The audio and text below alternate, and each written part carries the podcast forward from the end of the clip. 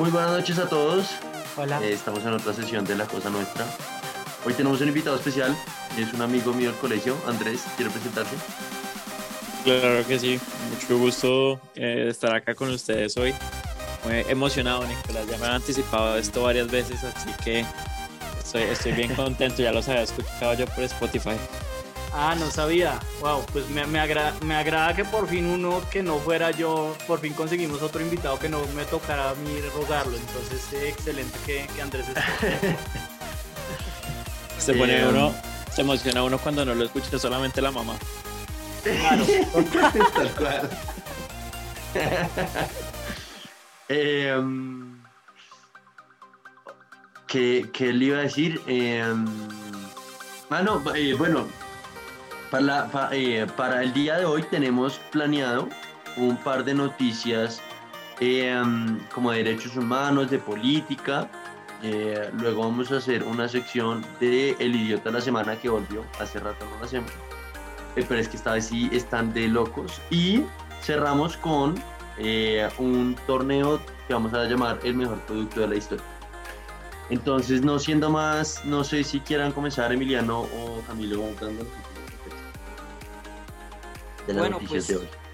Eh, el- como que, el- eh, de hecho, hoy lunes, como que la principal noticia ahorita mismo en, en Twitter, que es la red que al menos yo sigo, ha sido como el, el caso que ha, que ha procesado hace como más o menos cinco horas eh, la Corte Interamericana de Derechos Humanos, que escuchó el caso de la periodista, creo que es actualmente subeditora del diario El Tiempo, eh, Ginette, Ginette, yo no sé cómo se diga Sí, propiamente, Bedoya. Bedoya.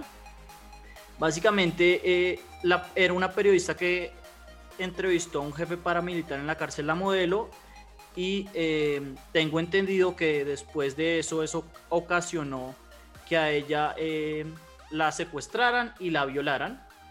Y pues el, además de la, el gran problema de- que esto ocasiona pues que ella ha durado casi 20 años sin obtener ningún tipo de justicia pasó ya an- ante la Corte Interamericana de Derechos Humanos y el Estado colombiano, yo creo que en, bueno, como que es bastante avergonzante que se retiró del proceso eh, cuando le pidieron intervenir y además de eso pidió que se recusaran seis de los siete jueces eh, pues en el- proceso.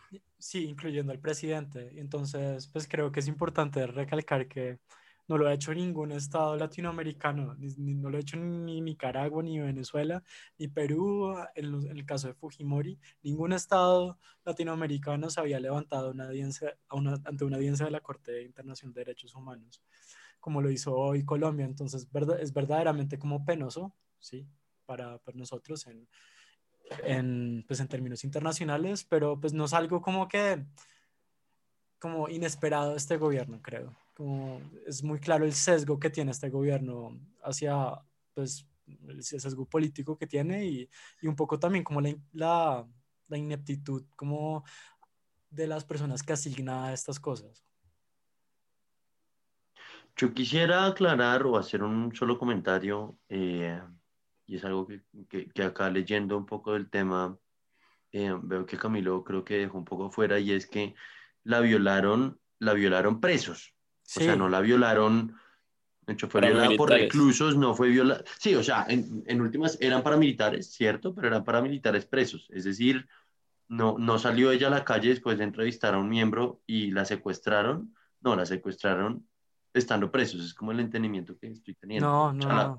No, porque dice que después la, de- después la, la liberaron en una vía pública. Entonces, creo Ah, que la entrevistaron y después cuando salió la, la, la secuestraron. Pues ni idea, pues no, los detalles del caso, pues como que la verdad, pues son, pues no, no, no, pues no son el, el tema de discusión, ¿no? Es como, el tema de discusión es que de, un- de una, de una, de una periodista que está buscando justicia y no lo puede, no, no, no, no lo puede lograr en Colombia, por eso acude a la Corte Internacional de Derechos Humanos y pues se enfrenta a un Estado colombiano que no solo se va de una audiencia, sino que recusa a los jueces y a, los, al- y a la presidenta.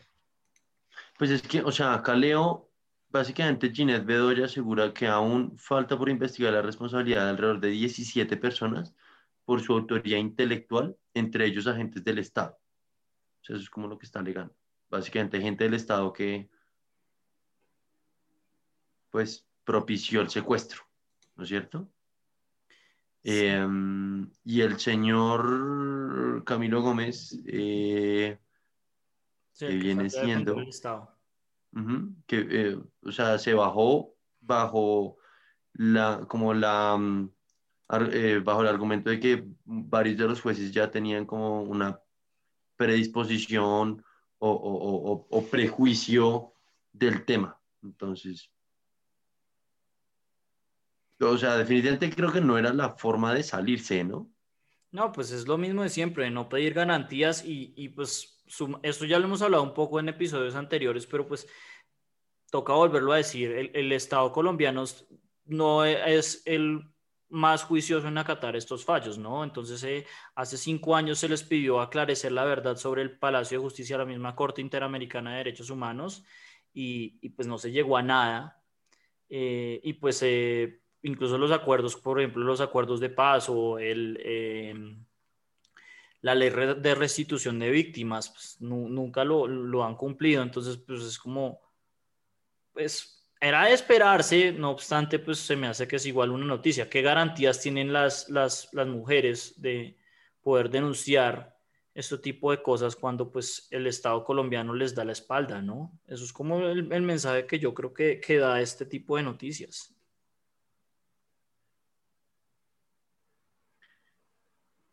Ciertamente es triste.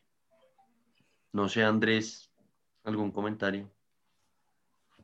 Pues, a ver, yo puedo ser un poco más abogado del diablo acá. Eh, me parece es que qué tanto funcionan esas, esas cortes, porque la verdad es que de lo que yo he visto y puedo estar pecando acá por, por omisión o, o por desconocimiento, claramente hay un sesgo y siempre tienden a, juzgar mucho por todos los temas sociales y temas muy de izquierda y todo eso. Em, obviamente que es importante, o sea, no, no estoy diciendo de, de, ninguna manera que pues, o sea, salirse de, un tema de estos es, es, es, algo, es algo bueno, pero sí de alguna manera yo sí siento que, que o sea, a veces es, es más como el, el bombo que, que se dan esas cortes que realmente lo que funcionan para, para, para los temas prácticos tema de lo del Palacio de Justicia que estaban hablando y tantos otros temas que quedan muchas veces como inconclusos en esas cortes que realmente yo siento que a veces son una cantidad de togas hay que más bien toca es eh, pagar y que tienen que, que meterse la mano en el bolsillo los estados para, para eso. Estoy completamente de acuerdo. Como que es, es, muy conocido como la incompetencia de la Corte de Derechos Humanos en, en casos de dictadores de, de África, sobre todo en el Congo, ¿no? esos cosas que han sido incapaces de juzgarlos y de llegar a una condena. Y de nuevo, como que pues, y el punto de esas cortes es tratar de crear como un sistema global de justicia, ¿no? Y, y pues sobre todo en estos países en el que el sistema de justicia es tan débil, eh, pues como que no, como que no tienen ninguna manera de, pues, no tienen dientes para hacer condenas, de alguna manera. Pero sí, pues como que son, en la, en la mayoría de casos son inútiles, pero como que sí sirven como para visibilizar algún proceso que una persona no puede hacer en un país, como es este caso. Esta persona ya ha hecho, ya ha tratado de hacer procesos dentro del país y pues es la primera vez que yo oigo de este caso, ¿sí? Y pues faltó, a que, faltó que esta persona hiciera un, un, proceso en la Corte Internacional de Derechos Humanos para que lograra ser pues al menos visible para, pues, para mí, ¿sí? Sí, creo que estamos todos de acuerdo, a pesar de que tenemos distintas perspectivas del caso con, con lo que dijo Andrés. Es, es, sencillamente que lo que genera este tipo de cortes, como que su mayor impacto es precisamente lo que está ocurriendo, que es un poco de, de escarnio público hacia lo que está haciendo el Estado, pero esto es como lo máximo que de verdad han logrado hacer, porque pues la verdad garantizar justicia nunca lo logran. Y sí, Creo que, es un muy, un muy buen punto para, para de pronto concluir y, pasar a, a, la siguiente noticia. De acuerdo, de acuerdo. Em, Emiliano, ¿cuál es la siguiente noticia? Entonces, la siguiente noticia es, una noticia acerca de un poco de las de una de las, de las promesas incumplidas del gobierno de Duque, que mm, es acerca de los nombramientos de Duque en, en el exterior, ¿no? Sobre todo como en, pues, en embajadas, en secretarías. Y pues como una de las promesas en el, en el, en el presidente de Duque fue hacer un servicio de exterior sin mermelada, técnico y altamente profesionalizado. Entonces eso fue la promesa de campaña del ahora presidente Duque. Sin embargo, entonces específicamente prometió que en agosto del 2022 el 50% de los 67 embajadores que hoy tiene el país serán funcionarios de carrera. Bueno, pues como que no, no, no, no puede ser más lejano de la realidad. En este momento, 69% de los embajadores no son de carrera, son, son nombrados a dedo, fueron nombrados a dedo y hay, y hay muchos que son simplemente pues vergonzosos, ¿sí? Em, sobre todo lo que, lo que enfatiza pues la noticia, que pues, en este caso es una, es una noticia de Vorágine, que y se la recomiendo. El artículo se llama Sin experiencia y con sueldazos, la lista de nombramientos de Duque en el exterior. Y pues como que es un artículo bastante largo, pero hace un barrido general acerca de quiénes son estas personas que ha nombrado Duque, eh, por qué las ha nombrado, ¿sí? Y pues, no sé, creo que muestra de, una, de nuevo que pues en Colombia, pues, la verdad no importa los estudios de una persona, sino eh, quien uno conoce en un régimen y pues de quien uno es hijo, ¿no? Entonces, no sé, alguien específicamente leyó el artículo y quiere nombrar a alguna, alguno de los diplomáticos, entre comillas, nombrados por Duque. Pues e, en primer lugar, como que para mí esto es como práctica común. O sea, la, razón por la cual como que se como que yo personalmente se me hacía un poco de noticia, además de que es una excelente investigación de vorágine, es que siempre los cargos de, no debería ser así y eso fue lo que prometió Duque, pero casi siempre los cargos de embajadores y estas cosas son pues maneras de retribuir las donaciones de campaña, casi que directamente, que han hecho pues ciertos aportantes. Entonces, pues por más que sí es pura mermelada, pero yo creo que esto es mermelada en todos lados. Me acordaba, por ejemplo, de Donald Trump, que casi que todo, pues en, en, el caso de Trump, todos los cargos, incluso los, los de adentro del país también eran mermelada, pero, pero creo que él se, era más descarado en el caso de, de las embajadas. Lo, lo, que se me hace chévere es como ver con quién está aliado el, el duquismo. Era como lo, lo, que a mí por lo menos se me hacía más interesante. Entonces, eh, pues el, el, nombre de, acá está Antonio José Ardila Gaviria, que es eh, hijo de Carlos Ardila Lule, y em, que también el actual embajador en el Reino Unido, em, que no sé si es el mismo, eh, es, es, esposo de Luz Ángela Sarmiento, hija de Luis Carlos Sarmiento Angulo, y eh, también está el nombre, o sea, hay un Gilinski también, y Isaac Gilinski, eh, bueno, el, este tercer, el segundo apellido no, nada, pero... También lo, lo mandaron allá eh, ante la misión de la ONU en Nueva York. Entonces, pues como que nota mucho que acá nombramos a los tres hombres, creo que son los tres, pues sin contar el, se me olvida los Santo Domingo, pero no, tres de los cuatro familias más ricas del país tienen cargos en las embajadas. Entonces a mí se me hacía muy interesante eh, nombrar esos y hay otros, hay otras mucho más eh, divertidas. No sé si alguien más quiere compartir antes de que yo pase a otra. Estoy acá leyendo de un Luis Diego Monsalve Hoyos, em, embajador en China. Eh, y este tipo, o sea, este es, digamos, abogado, ex concejal de Medellín, le donó 30 millones de pesos a la campaña presidencial de Duque. es importante denotar que en 2003 Monsalve fue destituido e inhabilitado por la Procuraduría por ejercer cargos públicos por, entre comillas, anomalías en un contrato de concesión entre ferrovías y em, el Consorcio de Ferrocarriles del Norte de Colombia. Em, y digamos, entre otros, otros, otros eh, casos en donde ha sido investigado, em, traigo este caso porque si bien, si bien es cierto que pues donó plata a la campaña, entonces mermeladísima completa compró su puesto y digamos, más tiene, tiene algo de antecedentes y fue inhabilitado.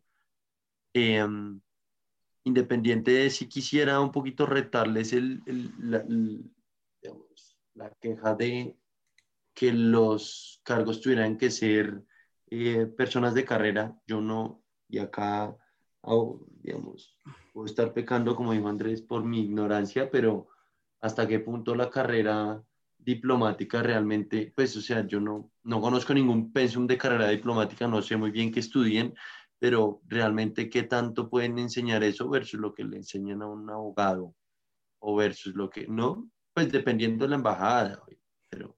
No, pues, pero el punto es que hay una carrera diplomática en Colombia, ¿sí? Existe la Escuela de San Carlos y las personas... Pues eh, claro, pero usted estudió economía y está haciendo un trabajo más de desarrollador, de ingeniero de sistemas yo estudio economía, estoy haciendo un trabajo más administrador. Eh, no, Pero, el punto es que como que hay una... Hay, pues como que... El, punto es que las embajadas pues no, pues como son importantes, ¿sí?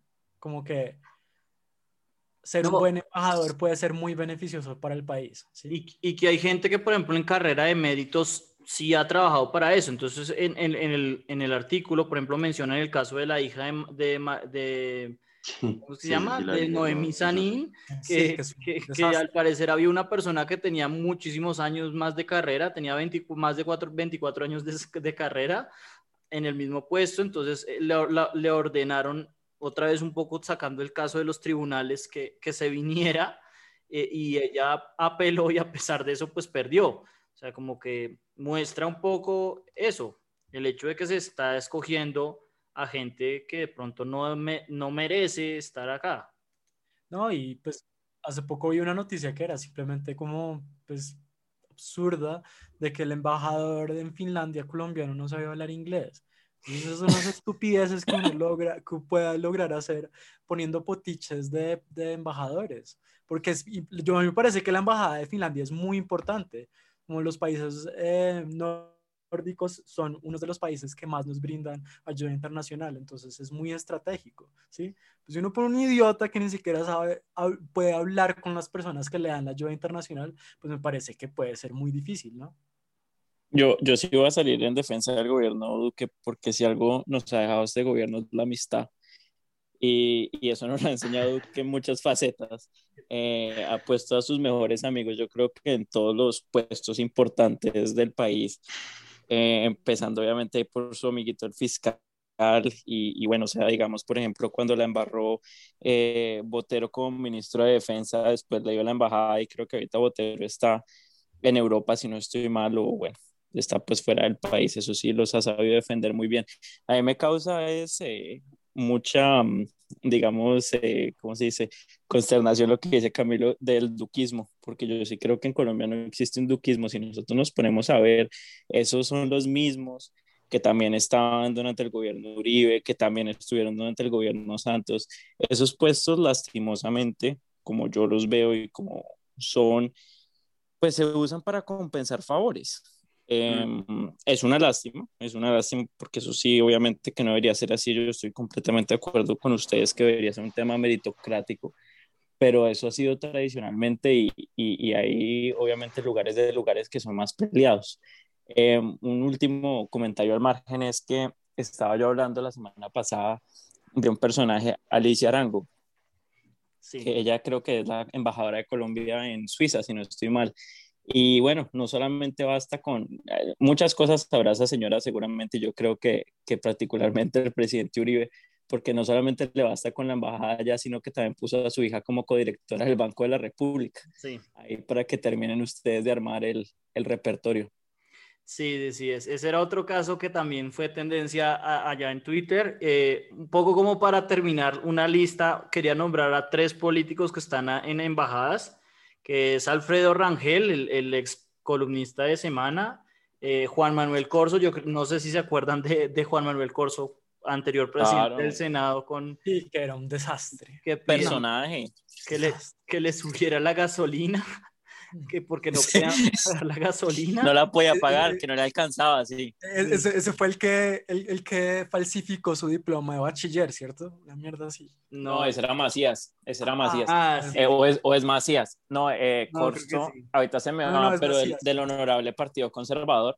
Eh, yo creo que fue que una vez lo cogieron borracho y el hombre dijo que era que no le alcanzaba para la gasolina, pero lo tengo que, pueden hacerme ahí un, un, un challenge de fake news. No, no, no, era, era porque él era presidente del Congreso y estaba pidiéndole subir los- el salario a los congresistas, porque no les alcanzaba para pagar la gasolina de tanto carro.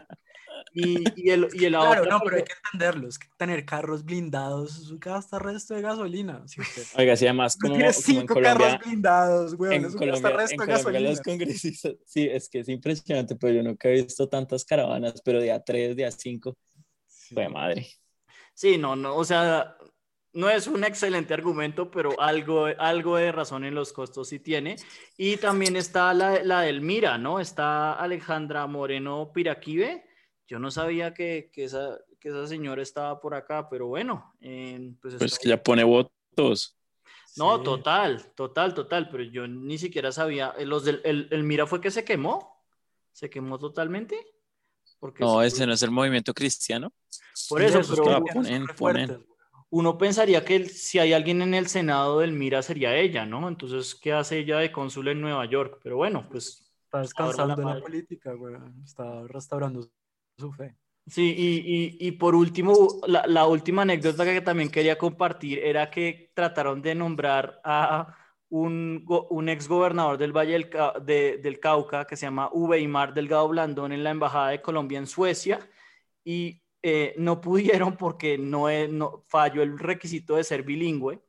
Y entonces Duque directamente nombró al hermano, nombró al hermano César Tulio Delgado Blandón que tampoco cumplía el requisito de ser bilingüe. Entonces le tocó al tipo sus decir que iba a traer un, que iba a tener un intérprete todo el tiempo para que le tradujera el inglés. Entonces eh, también se me hizo que fue una, una, un muy buen aporte de- del artículo, en verdad lo, lo compartimos, pero pues yo creo que el, el- de nuevo la moraleja es lo que dijo Andrés, que ese desafortunadamente es práctica común, y, pero lo que se me hace interesante de la lista es precisamente saber quiénes son los que de alguna manera el, el- el duquismo, que en verdad es más que todo el uribismo, y, y pues no solo es el uribismo como dice Andrés, eh, a quién le estaba pagando estos favores, ¿no? Entonces eh, creo que es un... Sí, Andrés, perdón. A mí, yo, yo, yo, yo quiero hacer dos, ah, no, tres menciones especiales. Como que la primera es, es los, los, pues quiero mencionar los secretarios, porque yo creo que ahí sí uno puede meter al que sea. Como que, porque un, un, un embajador, un cónsul sí es como un poco más visible, pero un secretario sí puede meter al que sea. Entonces, mm, que- quiero mencionar a María Molina Salazar, que fue señorita Bogotá 2002. títulos profesionales son, son, tiene un título internacional internacional en reportismo e investigación en TV. La vieja reportera, trabajó en, en Caracol Radio y es secretaria de, de, de la Embajada de Colombia en Estados Unidos. Genial. Hay otra persona que se llama Leslie Cali López. Entonces, esta sí, es, esta me parece genial. Es una tuitera uribista cuyo entonces tiene un título como tecnóloga en diseño gráfico y no tiene ninguna experiencia en relaciones internacionales. No, no- creo que no tiene experiencia, simplemente tuitea, es Uribe y gana plata así. Y la nombraron como tercera secretaria de la misión permanente de la ONU en Ginebra, Suiza. Y Ay, por último, hecho. quiero mencionar, Puta, no hay derecho. este es, el, este, es el, este es el que me parece más tenaz. Es el consulado de Miami, ¿sí? Ah, Aquí, este quiso llegar, como entonces no lo logró llegar.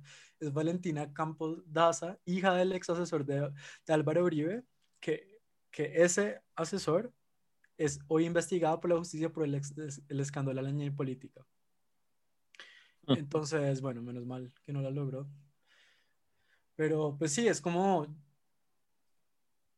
es como, como el, el, el- el servicio diplomático, pues debe- sí debería ser distinto, como que, y en eso yo creo que como que China sí, como que, bueno, mentiras, no sé, no sé, no, no sé cómo paga favores China, pero debe haber algún maldito país que lo haga bien y que sea exitoso en su política exterior. Yo no creo. Complicado, sí. Yo, no creo, la verdad que no creo. Que de pronto este, este puede ser el más descarado de todos. Y bueno, eh, ya... yo, yo lo único que reitero de todo esto es que en este país no hay vergüenza. lo, he dicho muchas veces en estas grabaciones y lo seguiré diciendo. En Reino Unido, cuando Brexit, el primer ministro renunció pues porque perdió eh, el, el, el, voto de Brexit, que no tenía nada que ver con su gobierno. Em, y acá pues pasan este estilo de cosas y al revés, ¿no? Claro. Yo, yo, tengo que sentar, yo tengo que sentar eh, voz de protesta porque les faltó mencionar a, a, mi amigo Pacho Santos que está aquí cerquita de mí en Washington. Claro, y, y, Ordóñez, eso sí también, pues creo que eran ese, ese es de la casa, de la casa. Sí, eh, pero bueno, eh, ya con esto hacemos una pausa y pasamos ahorita.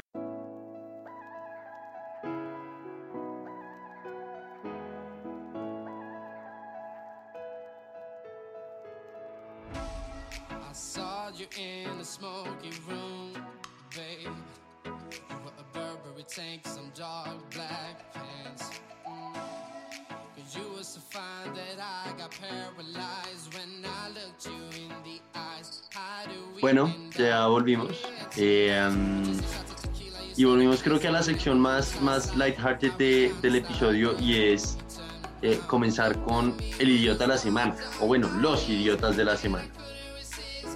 Sí, hay, yo creo que cada uno podría poner uno, porque hay, hay, tantas cosas. Yo creo que para mí hay un claro ganador, pero como que cada día había un tipo embarrándola, ¿no? Desde, desde Claudia López, que pues dentro de todo eso es más como racismo que idiotez, pero eh, la que comenzó todo fue, eh, ya ni me acuerdo quién, cómo se llama la señora, pero es eh, de apellido Cárdenas, que en Instagram publicó la imagen de su vacunación acá en Colombia. Y la, es una profesora que tiene 32 años, creo que es, no, no tiene más de 40 años. Entonces salieron la gente a decir, vengan, y esto, esta, esta vieja, ¿por qué carajo se está vacunando? Como mostrando, bueno, hace como dos episodios con León miramos el, el caso de, de, la, de las del nepotismo que hay en las vacunas y, que esta vieja casi que se favoreció por esas vacunas y pues lo estúpido más que todo fue que de no sé por qué la vieja publica en Instagram si hubiera salido con la suya, ¿no? Em, después de eso siguió eh, otra frase, bueno, acá yo sí que soy antiuribista, pues se muestra, pero eh, es marcada como la de cuando eh, en los falsos positivos Uribe salió a decir que esos niños, creo que eh, la, frase es, no iban a vender café o no estaban allá para tomar café. Eh, en, el, gran escándalo que ahorita está ocurriendo en el país entre, entre un lado es Holman Morris, el periodista, y, Roy Barreras, que denunciaron crímenes de guerra. Estos son crímenes de guerra que el Estado... Sí, que, que, el Estado había bombardeado en un campamento de las FARC que incluía a, a muchos menores de edad eh, ahorita mismo la, actualización de la noticia creo que es que Medicina Legal salió a, a, desmentir eh, los, la acusación de, de, estos dos y dije, solamente encontraron una persona de 16 años, eh, a pesar de que Holman Morris dice haber, bueno, en el, en el especial de hoy entrevistó a, a los niños de las víctimas, entonces él se mantiene afirmando su acusación. Pero pues más allá de pasarnos de un poco de lado de esto, la, frase del ministro de Defensa Molano es brutal, que decía que justificando el bombardeo diciendo que eran máquinas de guerra, ¿no? Que estos niños eh, no eran, no estaban ahí para estudiar en el ICFES. Originalmente la noticia eran que eran niños de 9, 10, 12 años, había unos que sí tenían una edad cercana para estudiar en el ICFES, pero que no eran, no estaban ahí para estudiar en el ICFES, sino que eran máquinas de guerra. Entonces, eh, para mí, pues, de nuevo, otra frase sin vergüenza, pero yo creo que la que más ganó popularidad eh, fue el, el, gran artículo de la revista Semana haciéndole una genealogía a Uribe, ¿no? Emiliano creo que se leyó el artículo y nos puede eh, decir cuáles son los grandes vínculos de, de, este, de este gran colombiano, ¿no? Bueno, sí, eh, pues yo creo que también muestra un poco la calidad de artículos que está sacando Semana.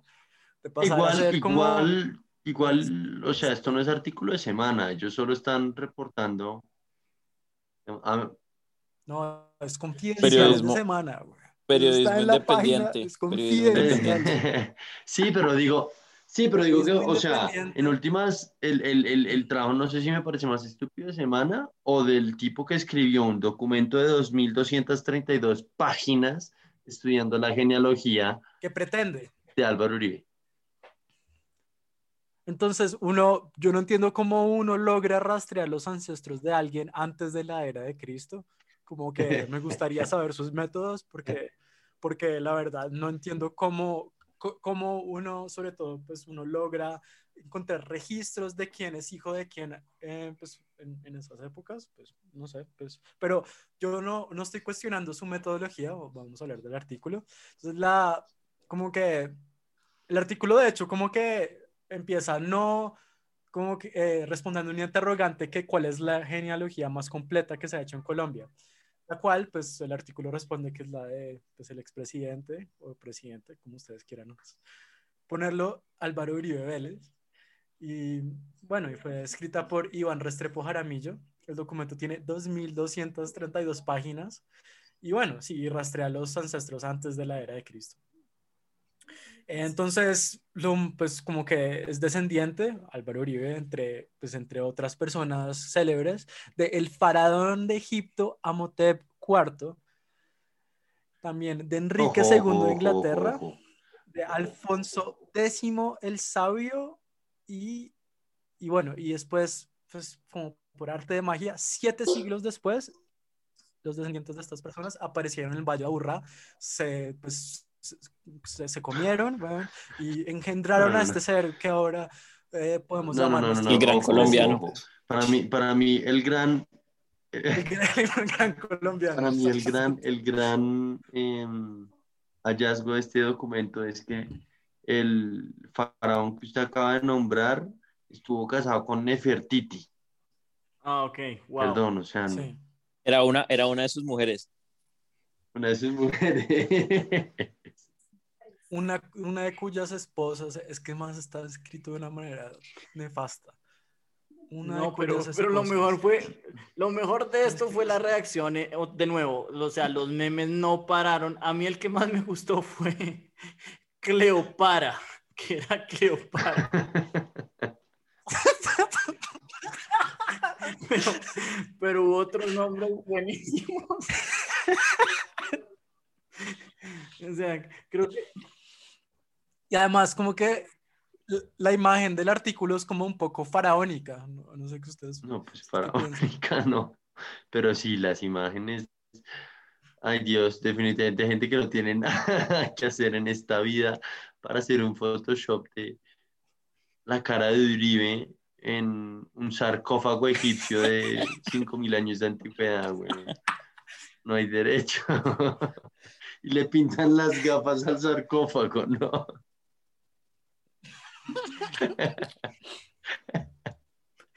Esto está muy chistoso. Sí, no, es que mu- Eh, ese fue sí, el, o sea- cambio, el cambio editorial de semana, pero bueno, también Tutan Matón creo que fue el más famoso, ¿no? Tutan Matón eh, fue muy viral.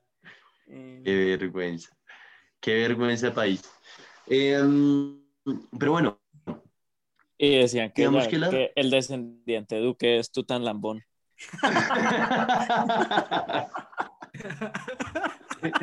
Esto está muy bueno. Em,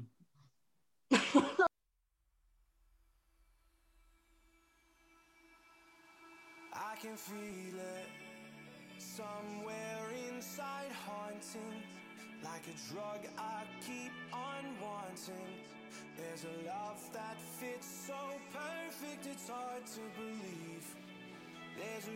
¿Qué les iba a decir? Bueno, no, para, para, para cerrar en nuestra sección un poco más geek, como todos los episodios, creo que tratar. Em, tenemos, y, y yo creo que podemos tratar de vincular, si no la imagen, por lo menos el, al tweet en donde está publicada. Es, es un blog que a mí me gusta seguir, Sí, que, que Lo por usted las lo mañanas. recomendó- Usted lo recomendó acá en el podcast. hace- Exacto, lo he recomendado antes. Sí, es Eh, la- Exacto. Es, un muy buen muy bueno. podcast y de hecho estos tipos fueron los que se les ocurrió y nos pareció una gran idea di- eh, co- eh, discutirlo. Copiar. Lo llamaron el, el literal, sí. Lo Sí, llamaron lo el, el, el, que el concurso, la copa del mejor producto de todos los tiempos. Em, y digamos que acabamos de hacer una de las cuatro secciones porque es bastante extenso. Sí. Em, La gracia es continuar esto a medida que pasa para hacer una coronación después del- de los cinco episodios, yo creo. Pero- Exacto. Sí, vamos a ver cómo nos va, cuánto tiempo nos demoramos. Eh, pero bueno, entonces, el primer bracket, eh, y acá se, se, se abre la discusión, es ¿cuál es el mejor producto? ¿Microsoft Windows o el Post-it? Obviamente el post-it, Microsoft Windows no sirve. Esa mierda no Usted es sirve. el único huevón en Debería este país que quiere seguir usando Linux, marica. Pero, pero digamos que eh, la- para mí ahora sí, esto es una gran discusión porque depende mucho, porque el, el caso de Microsoft es que Microsoft siempre, y eso le pasa mucho cuando compra las compañías, consigue un producto que al, al principio es bueno y después no innova un carajo y se lo termina tirando. Entonces, Windows yo creo que hace 20 años era una cosa increíble, pero como que ¿Qué ha, qué ha cambiado así mucho de Windows? Puede estar totalmente equivocado, pero Pues sí, Pero porque hace 20 años era Windows Me y ese era pésimo. Yo creo que Camilo estaba refiriendo a cuando era para allá el 98, 95, que esos eran máquinas. Pero, pero por decir algo, Windows, Windows 7, Windows, incluso el, el Windows 10, ha- han tenido muchas críticas y, y es lo mismo pasa con, con Excel, con, con Skype sobre todo. O sea, Skype literalmente no innovó nada y por eso es que todo, todo ahora se hace es por Zoom. Eh, no, no aprovecharon para nada un- una gran compañía. Microsoft no innova nada y creo que... De hecho, lo- lo terminaron matando por Teams. Se dieron cuenta que era más fácil desarrollarlo de cero en Teams que, que, Ush, y Sí, también Teams es un es una mierda. Sí, Eh, Teams No, sirve. cuando, cuando, cuando se No trabaja en el mundo corporativo y le dan el add-on de Teams en el calendario, le parece excelente. sí, lo máximo. Se lo prometo, se lo No, sí, prometo. a mí, yo, yo trabajo en el mundo corporativo y pues me sale un huevón, el puto calendario de Google, porque es que sí sirve. Es un link y ya. Pero bueno, eh, yo creo que yo también estaba como tentado a, a- a dar el post-it, pero creo que por, por legado yo votaría por Windows. por legado, por número de usuarios, por usabilidad, por tiempo. por- Un poco de usabilidad. Hace poco, ah, hoy, de hecho, hoy, hoy un podcast de Joe Rogan que un- con un man de la CIA que el man, el man como que estaba hablando de, de un ataque, del ataque que hicieron los rusos y los chinos a, a las agencias de seguridad gringas. Todo fue por culpa de Windows, weón, porque todos tenían servidores Windows y con eso pudieron acceder a todos los correos de Exchange. sí. Todos culpa de esa maldita compañía, weón, insegura de mierda. El kernel que no, no sirve para nada. Lo deberían votar y ya. Bueno, Y salió el ingeniero de sistemas interior de Emiliano. el caso es que Sí. tenemos dos votos a favor de Windows. Creo que Andrés eh, me sorprendería que votara por el post-it, pero no sé. No, yo también voy a votar por la ventana. Vale, vale. Bueno, Bueno, entonces, entonces, Windows Pasa pasa a la post a la siguiente. Eh, bueno, y el siguiente, el, la- que digamos, el, sí, la siguiente votación viene siendo to- el Tupperware, para el que no entiende Tupperware, son esas coquitas de vidrio como para, la, para guardar comida en la nevera, pero las más elegantes que se pueden conseguir, esa vaina duran toda la vida, o el CRM Salesforce. La peor cosa que se han inventado. Siendo, La bolsa es todo lo contrario, ¿no?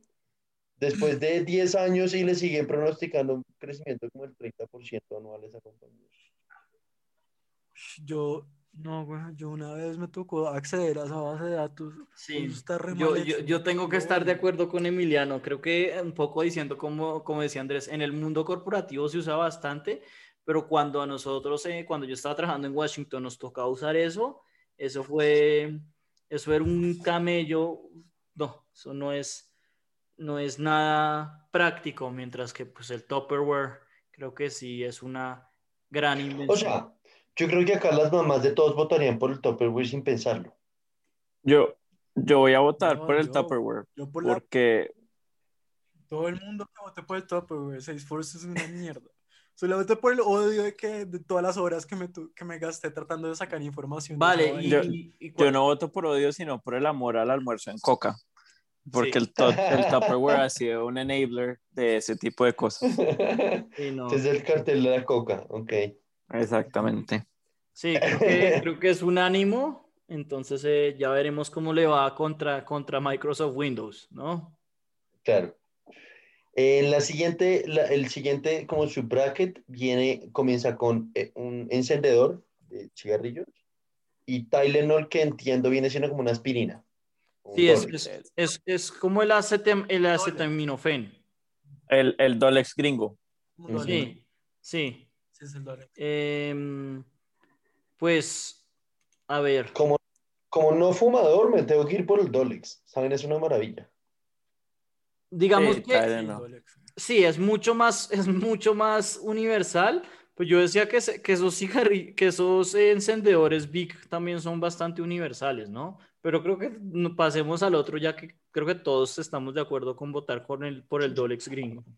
Ahora entiendo, entiendo que el, que el encendedor Bic, puntual, la marca Bic está acá porque es, o sea, esa vaina no se muere por encima de otros, de, pues, de otras marcas comerciales, pero, Sí, pues pero sí, eso lo entiendo los Es fumadores. como y que como- creo que el ejemplo es- y, y no cambia, ¿no? Que- Creo que como pues como analogía podríamos usar como el, el Esfero Vic, esa mierda Uy, no pero el cambiado Ay, es una en 30 putería. Sí, Si me pusieran a votar por el Esferovic, yo creo que ganaría esta, esta, este, este torneo. Oigan, ¿por qué no cambiamos No, no, no, el no, lighter por el adecuarnos al, al sistema, pero sí, si fuera, si, si estuviera acá, creo que sería favorito, al menos mío. Pero eh, bueno, eh, después tenemos a la aspirina de Bayern, acá lo ponen, contra el jabón de Dr. Bronner, que según sí que según busqué en Google, es un jabón que sirve como para todo, que uno se puede afeitar, lavar el pelo, el, o mejor dicho que es un... O sea, pero es para todo para el cuerpo o para todo para la casa, porque si uno lo, o sea, uno lo puede no, equiparar no, no, con, no, un, creo que... con un jabón rey acá en Colombia. Y si es jabón rey, marica, creo que todas las mamás aman esa mierda. Nicolás, quería preguntar si era afrodisíaco también. Sí. No, pero que, que al parecer sirve para todo. No, veo acá que, que dice que funciona también para lavarse los dientes, aromaterapia, lavar platos, hacer... em, lavar la ropa, que al parecer, mejor dicho, es, es, es lo que necesitamos los hombres que solamente... muy Usamos un jabón para todo. ok, siendo así, creo que me inclino por el jabón multipropósito. Pues Pero Sí, yo- lo he yo- usado, güey. Yo la verdad lo desconozco, por eso voy a votar por la aspirina, pero, pero pues suena, suena muy prometedor. Lo Camilo máximo. me resultó vendedor Ah, pues multinivel. está en Estados Unidos. Sí. Usted- Oiga, yo, oiga, yo Hmm. creo nos que tiene, tiene que probar esa mierda y después como que hablar con nosotros a ver qué tal.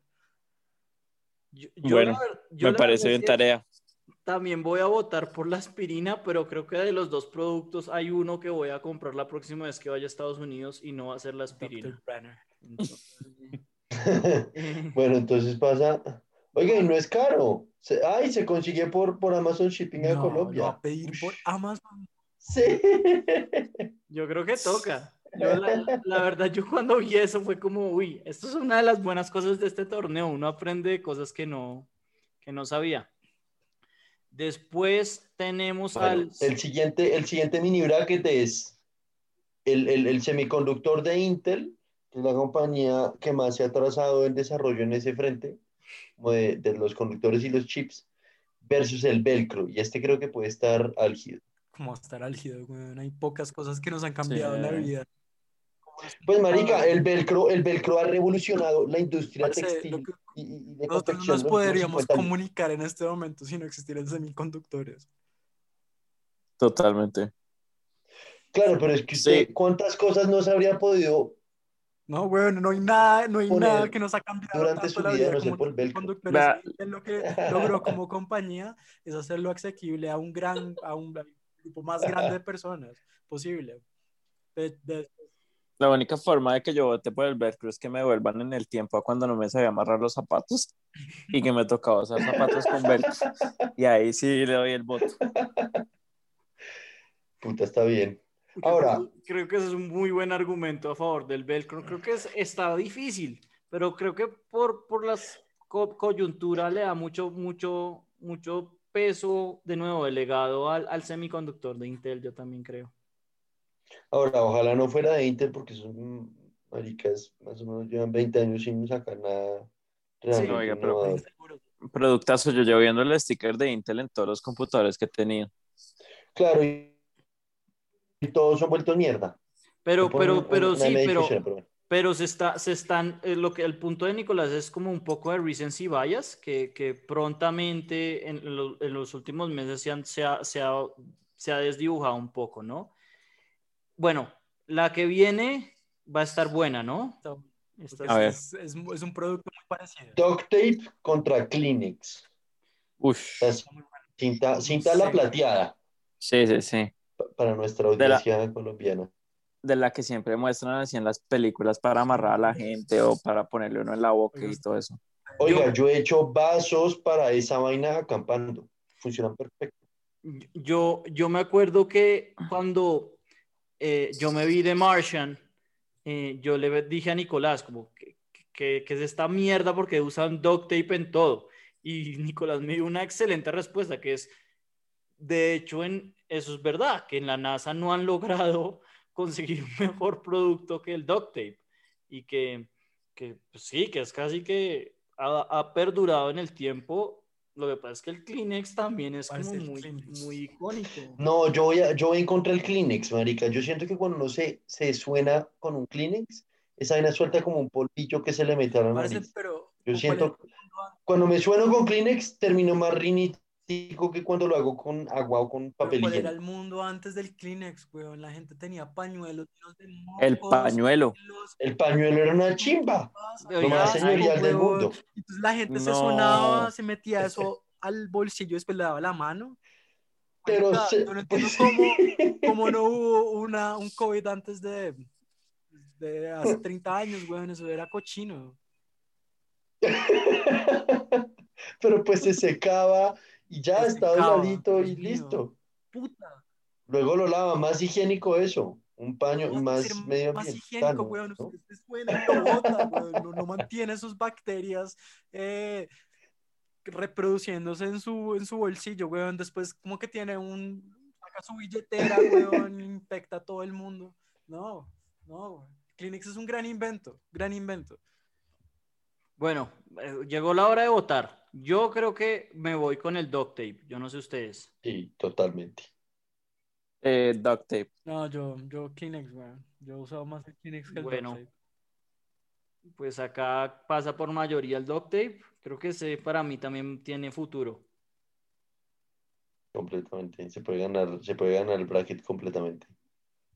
Seguimos entonces con la famosa curita contra el Chalula Sauce, que yo lo interpreto como un salsa sriracha.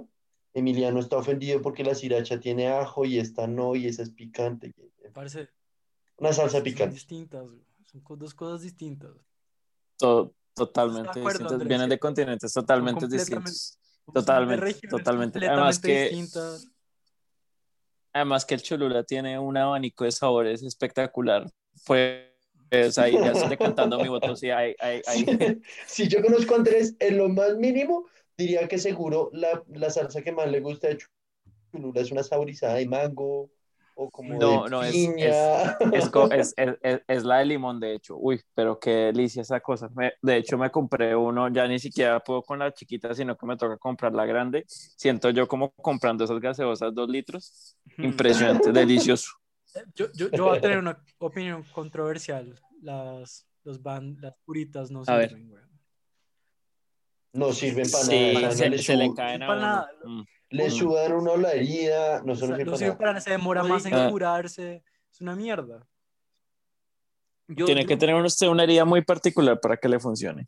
Eso es verdad. Eso sí es verdad. Eso sí O bueno, que le ponga una inyección, por ejemplo, y que usted se la pone ahí encima de esa cosa y le funciona una curita de Pero resto. usted se pone un resto algodón un minuto y lo bota y ya, weón, ya le coaguló. Es completamente Sí, pues. inútil, como que es algo que él... Y completamente sustituible. Póngale usted una gasa con, con ¿qué? Con un, eh, ¿cómo se llama eso que, que usan? Bueno, la cinta gasa. médica, cualquier cosa de esas cosas ahí. Sí, eh, una una gasa, gasa. Y Ah, ya está. no, no, no, no, no. En cambio, el chulula de, el chulula de limón sí que no es sustituible. O sea, Uy, producto único, oiga, pero productazo. Solamente su, su, su rival es la salsa Uy. Valentina y no se consigue en Oye, que todas la salsa partes. Valentina es una chimba. Es carísima, Vale. Es como, es como, es como, es como venden su precio en oro en aquí en Mercado Libre. es- Unos cabrones.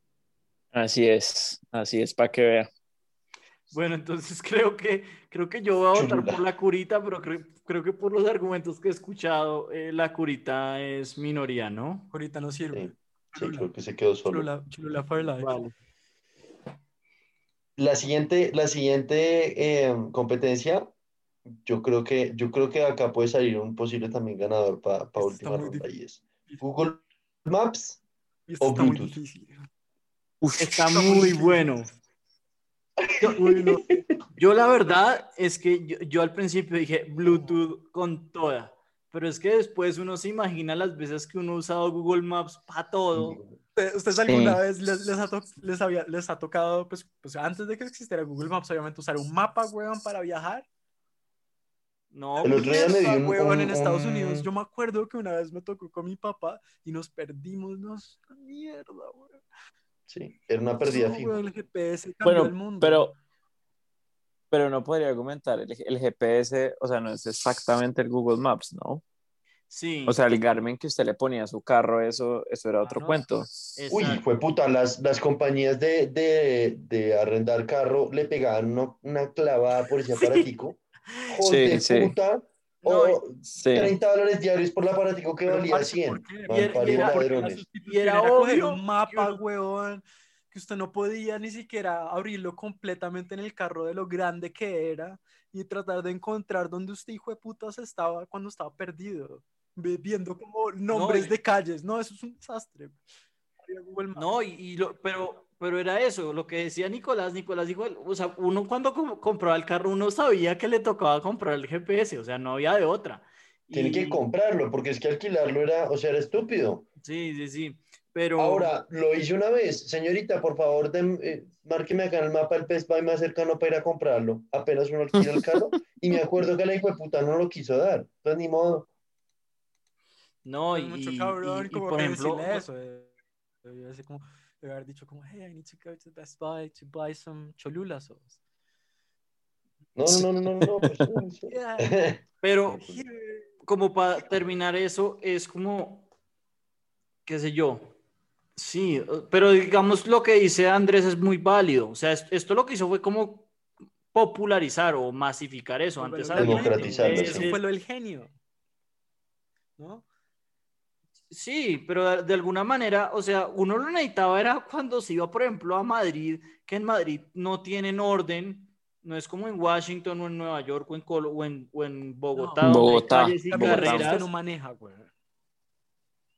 Pero no hay una cosa más útil. Parce, Bogotá es una mierda, ¿sí? Si usted se pierde, si usted pasa a la Caracas, es probable que no pueda volver a subir jamás. Como exagera. Marica, Sí, eso sí está exagerado. no, pero- Además, lo reto, lo reto a que pase la Caracas y saque el celular para guiarse por Google Maps. No, no, no, yo ya lo tengo y por eso, pues es un buen segue. Es que yo, yo lo hago por audífonos Bluetooth. Entonces, como que Google Maps me da las indicaciones. Entonces, no tengo que sacar el celular. Ah, ya, con razón. Pues- A ver, yo voy a empezar votando. no, no, pe- yo- pe- pero primero pongamos los pros del Bluetooth, weón. El Bluetooth es una chimba por Sí, yo, yo, yo quiero es acordarme de para qué le sirve uno el Bluetooth además de conectarse los audífonos. Yo me acuerdo, yo me acuerdo de, bueno, compartir uno, compartir uno archivos y por allá cuando yo tenía el Motorola, el, el, el Razer, Sí, sí. uno los conectaba con otra gente y compartía fotos. No, yo lo- no porno. Yo voy a decir para qué sirve. Le sirve para no tener que cargar un cable que se enreda con todo dentro del bolsillo. Uf, y también lo conecta con el, con el, con el carro. No hay nada Mm. más, no hay nada Sí, más con- con todo lo- audífono. No hay nada más enredable. Es la cosa. Ah, y el, y el- sí, el cable de, de carro que siempre se pierde, ese hijo de puta. Sí, total.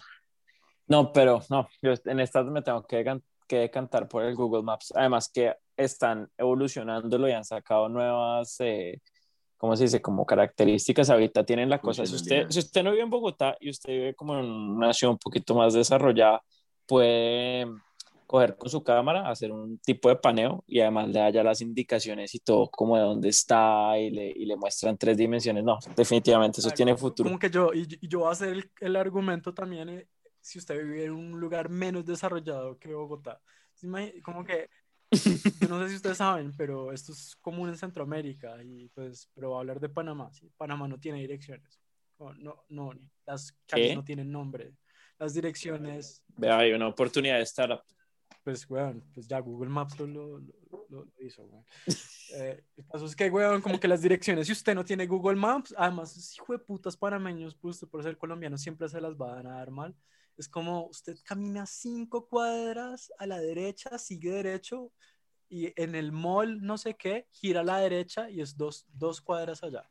Así son las direcciones, sin Google Maps. Entonces, les recomiendo, si van a Panamá, ese país de mierda, Pues sí, es como Barranquilla, que por más que hay direcciones, todo el mundo se sabe dónde son las cosas porque se saben el nombre de los edificios.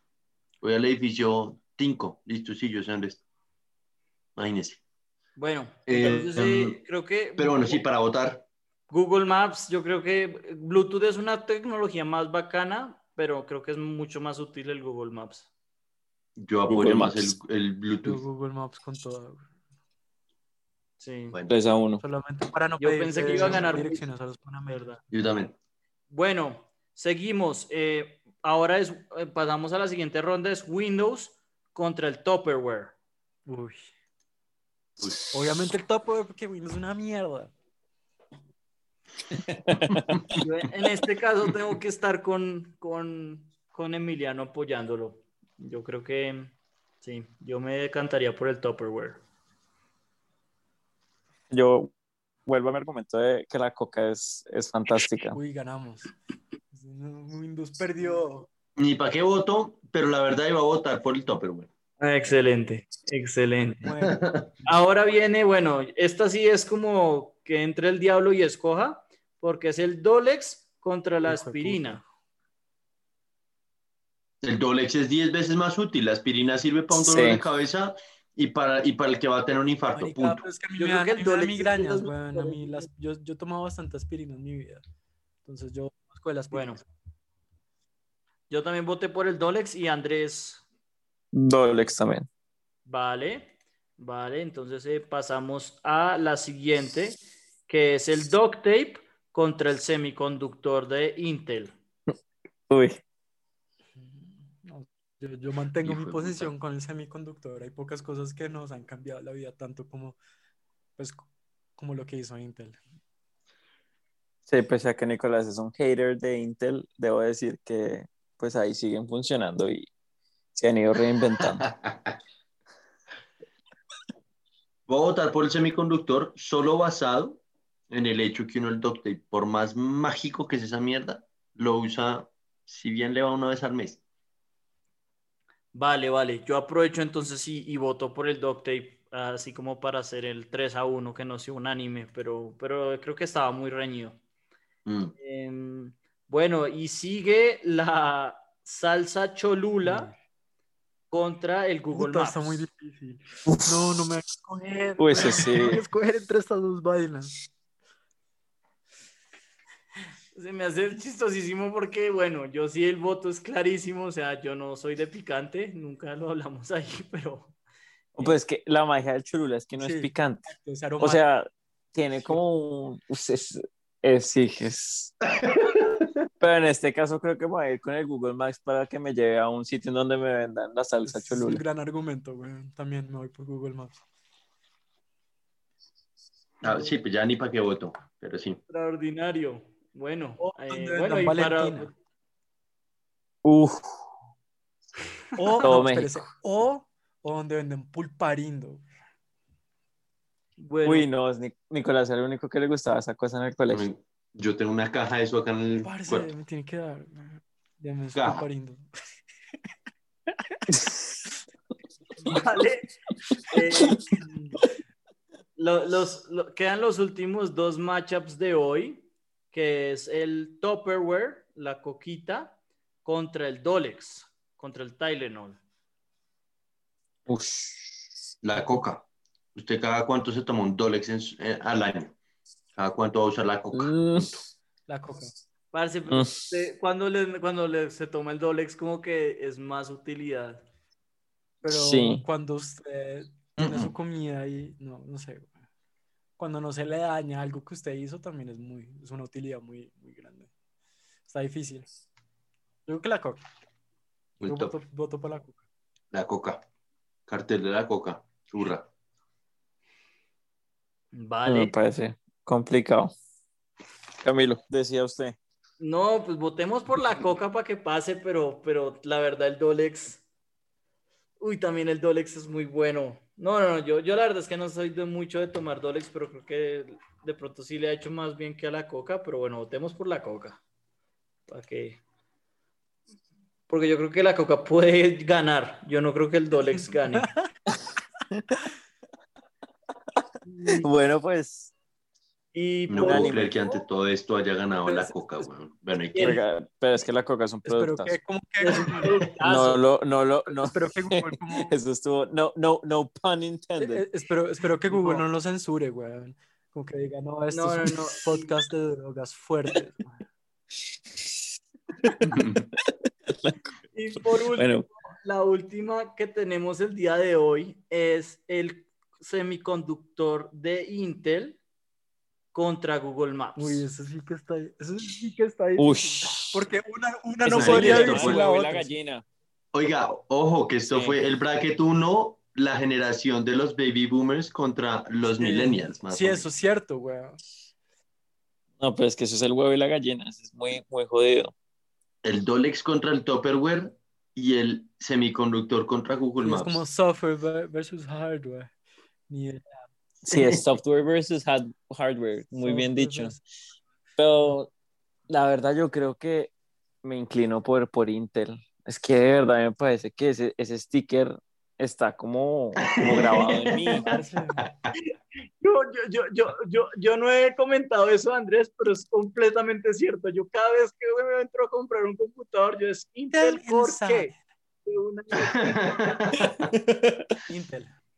Pero yo voy a decir una cosa y es que hoy en día la mayoría de celulares ya no tienen procesadores No, Intel. sí, obviamente, pero Intel fue el que logró hacer eso, el que logró cómo hacer el que el proceso fuera lo suficientemente barato para que pues es- Y, y pequeño, claro, hace 20 sí, años. pues, es que es- Mientras que Google Maps sa- sigue sacando más funciones. no Ah. joda con, con- Yo, yo me voy No. por, yo me voy por Google. Maps. No. Google Sin Maps. Intel no existiría Google Maps. Sin Google Maps, el Intel se quedaría en 1920, güey. Sin Google Maps, ¿cómo así? Yo, yo, yo, por ese argumento yo voto por Intel. Es- Bueno, tenemos, tenemos entonces, Nicolás vota por Google Maps. Yo voto por Intel, creo que Andrés ya había dicho que también Intel, si no estoy mal. así es. Y Emilio, No puedo creerles. creo que también, ¿no? Sí, yo voto por Intel. Sí. Creo que Entonces quedamos con Intel versus, eh, la, la coca, el Tupperware. versus la Coca y esa, y esa la hacemos en... en el final próximo cuando- episodio. Cuando, haga- no, en el, en, el ulti- en el último episodio. Entonces, Sí, sí, un próximo episodio. Sí, sí, sí.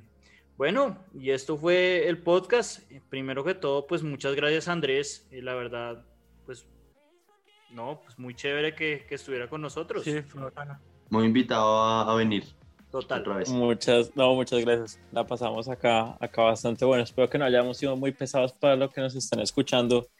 Le voy a pasar el link a mi mamá para también que haya otro oyente. Como más uribista, ¿cierto?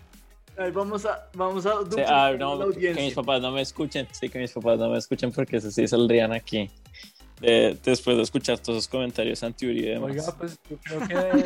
no sé. co- co- es, es tan Bien. malo que como que no nos deja, como que si su mamá oye esto, como que no se podría volver a ver con Nicolás o algo así.